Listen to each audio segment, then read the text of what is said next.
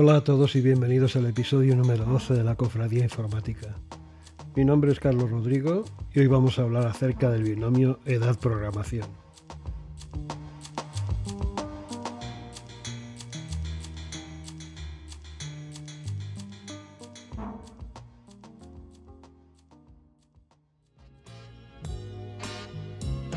Creo que descubrirás, cuando toda esta mierda haya terminado, creo que descubrirás que eres un hijo de puta muy feliz. Lo que ocurre, Butch, es que ahora posees habilidad. Pero por muy doloroso que sea, la habilidad no perdura. Y la tuya no tardará en desaparecer. Bien, es una ley de vida muy dura, joder. Pero es una ley de vida con respecto a la cual vas a tener que ser realista. Verás, este negocio está lleno hasta los topes de cabrones poco realistas. Hijos de puta que creían que sus culos iban a envejecer como el vino. si eso significa que se convierten en vinagre, así es.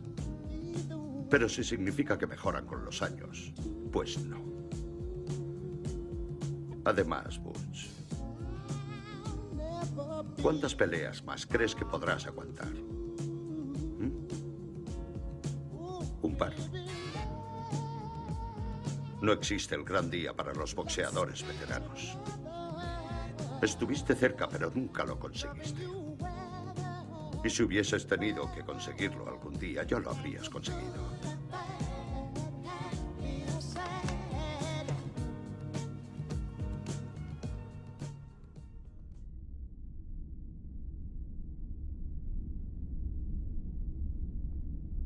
Mucha gente la que se hace preguntas del tipo ¿Soy demasiado viejo para empezar a programar? ¿O soy demasiado viejo para seguir programando? Hmm. Tiene gracia. Es curioso, pero me llama la atención de que nadie se hace la, la pregunta contraria. ¿Soy demasiado joven para empezar a programar? El día que oiga una pregunta como esa pensaré que la sociedad realmente ha dado un paso hacia adelante. Nadie se pregunta si es eh, demasiado bisoño o novato para programar o si le faltan las cualidades que otorga la madurez para empezar a hacer algo seriamente. En fin, volviendo a la pregunta inicial, la verdad es que me llama de asombro que haya gente que se haga ese tipo de preguntas. Es obvio que vivimos en una sociedad eh, infantilizada. Nunca antes en la historia la gente se había hecho esa clase de preguntas. De hecho, apenas 100 años la gente trabajaba hasta prácticamente, prácticamente el día de su muerte. Y nadie se hacía preguntas al respecto. Hoy en día se sabe que el cerebro humano tiene una plasticidad increíble y que las neuronas no solo no mueren con la edad, sino que nacen nuevas, incluso edades avanzadas. Recuerdo haber leído hace mucho tiempo un estudio que aseguraba todo lo contrario. También recuerdo haber visto un documental que aseguraba que en el año 2000 íbamos a sufrir una nueva glaciación. De viejos todos nosotros íbamos a pasar mucho frío. El documental empezaba con la frase mantra, recientes estudios indican que... Bien, desde entonces cada vez que un documental empieza con la frase recientes estudios indican que... apago la televisión o cambio de canal. Como curiosidad te diré que en la Edad Media nadie te consideraba seriamente una cofradía de oficios eh, con menos de 30 años. El único que puede responder a esa pregunta, es decir, si eres demasiado viejo para programar, eres tú mismo. Y aprovecho para aconsejarte que cuando quieras hacer algo no busques refuerzos en otras personas. Es arriesgado y muy tonto. Arriesgado porque dependiendo de cómo le haya ido, el día o la semana a la persona a la que le preguntas, te puede dar una mala contestación. Y tonto porque solo tú puedes conocer tus propias capacidades y tu estado en general. Y lo gracioso es que la gente le pregunta a un desarrollador de software. La gente le hace esta pregunta a desarrolladores de software. No a un experto de ciencias de la cognición, no a un neurólogo. No, le preguntan a un desarrollador de software.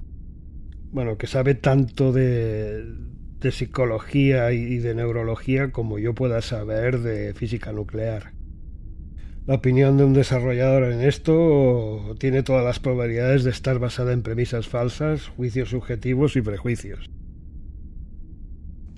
Lo cual no es nada bueno, aunque sean positivos.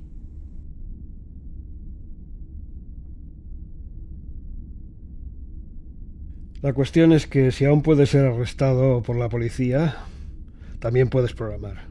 Así de simple. Lo que sí puede ocurrir y según tu trayectoria profesional y tus experiencias vitales, que a cierta edad te sientas algo cansado y desmotivado. Si tal es el caso, debes encontrar la manera de redescubrir la informática y la programación. Busca un nuevo enfoque, haz las cosas de otra manera, de una forma totalmente diferente. Mantén tu mente abierta. A lo largo de mi carrera he trabajado con gente de todas las edades, gente mayor y mucho más mayor que yo, gente que había trabajado con MyFrames de IBM en los años 70 y que hoy en día están desarrollando aplicaciones web, gente que se ha sabido adaptar a los tiempos modernos. Entonces aprendí un montón de ellos. Trabajar con ellos era muy fácil, era gente con la que podías pasar horas y horas sin sentir que, que necesitabas salir afuera para tomar aire fresco. No puedo decir lo mismo de muchos jóvenes con los que he trabajado soberbios, inexpertos, maleducados, incultos e insoportables en general. Y tengo que reconocer que yo fui un poco así también, aunque no tanto como lo que se ve hoy en día. Afortunadamente creo que he madurado. Creo que poseo cierta sabiduría. ¿Y qué es la sabiduría? Bueno, la sabiduría es lo que te muestra cómo usar tu inteligencia, ni más ni menos. Es el tipo de conocimiento que no tiene fecha de caducidad,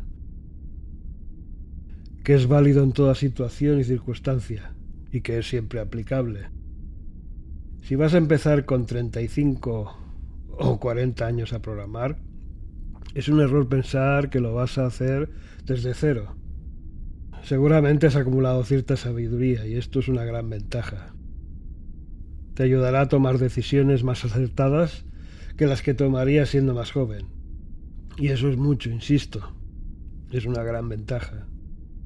Por otro lado, los conocimientos que hayas acumulado en tu, eh, en tu anterior ocupación podrían ser integrados en tu nuevo conjunto de habilidades para dar lugar a un programador único y genuino. Nadie es igual. Cada profesional es distinto. Igual que los estilos de programación, cada uno tiene el suyo. Si lo que te incomoda es tener que trabajar en un entorno de trabajo lleno de gente joven, recuerda el teletrabajo. Bueno, llevan décadas hablando de él. Yo creo que el, teletrabajo se va a implantar sí o sí en la próxima década. Así que lo más seguro es que, al menos a largo plazo, puedas trabajar desde tu casa. Hay una verdadera demanda de profesionales en el sector. Incluso hay empresas de hosting en Estados Unidos que te pagan los cursos de desarrollo web si te comprometes a alojar tus futuras aplicaciones en sus servidores. Increíble. Facilidades hay muchas. Vamos, eh, que hay una demanda increíble de profesionales. Estoy completamente seguro de que hay un lugar para ti, tengas la edad que tengas. Y eso, todo esto que he dicho es eh, la realidad objetiva. Pero desgraciadamente hay otra realidad que es la subjetiva, en la que podríamos englobar la discriminación por edad. Que digan lo que digan existe, y existe en muchos países, no solo en España. Y la razón es que, bueno, como ya he dicho antes, durante décadas se ha, se ha creído que, bueno, que el cerebro pues, eh, sufre un desgaste y tal y cual. Y bueno, recientemente se ha descubierto que no es así, pero claro, el mal ya está hecho. Y hay la creencia de que los viejos pues están menos capacitados fisiológicamente que los jóvenes, pues ha arraigado. Y va a costar, pues Dios y ayuda eliminar esa, esa convicción, ¿no? Desgraciadamente. Por otro lado, pues eh, hay mucha competencia y la competencia es feroz. Y bueno, eh, tus competidores, o podríamos llamarlos enemigos también, pues eh, van a procurar, siempre buscan cómo descalificar a los demás. ¿no? Entonces, si en tu caso lo que tienen más a mano es tu edad, pues van a usar eso en tu contra. Si fueras más joven, pues utilizarían tu falta de cualificación, que te faltan títulos o te falta experiencia. Bueno, es el, juego de, de, siempre. Este tipo de personas eh, siempre va a encontrar un motivo, una razón para descalificar a los demás. Así que si tienes cierta edad, no puedes competir en igualdad de condiciones. Eh, no puedes ofrecer exactamente lo mismo que ofrecería un programador 20 años más joven. Tienes que ofrecer más. Entonces eh, tendrás que hacer un esfuerzo con cierta edad para demostrar que tienes un valor añadido eh, gracias a tu edad. Y esto no es fácil.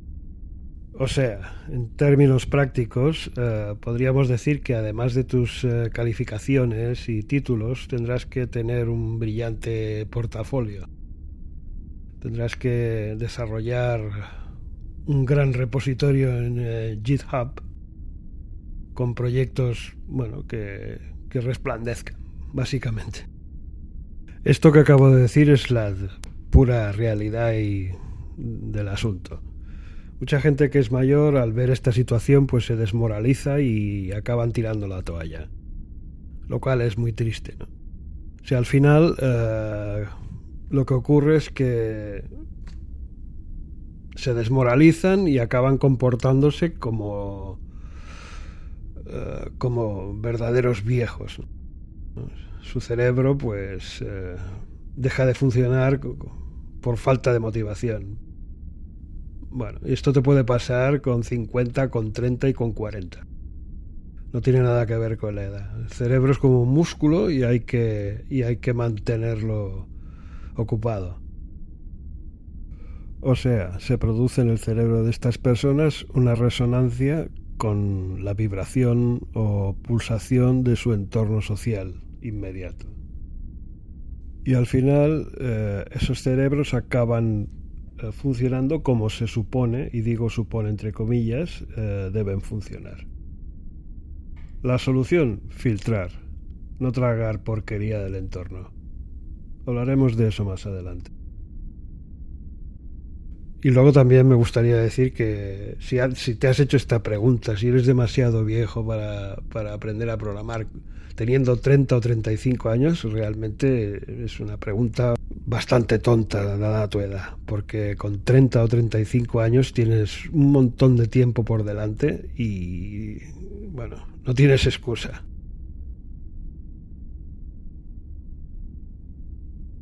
Bien, y eso ha sido todo por hoy.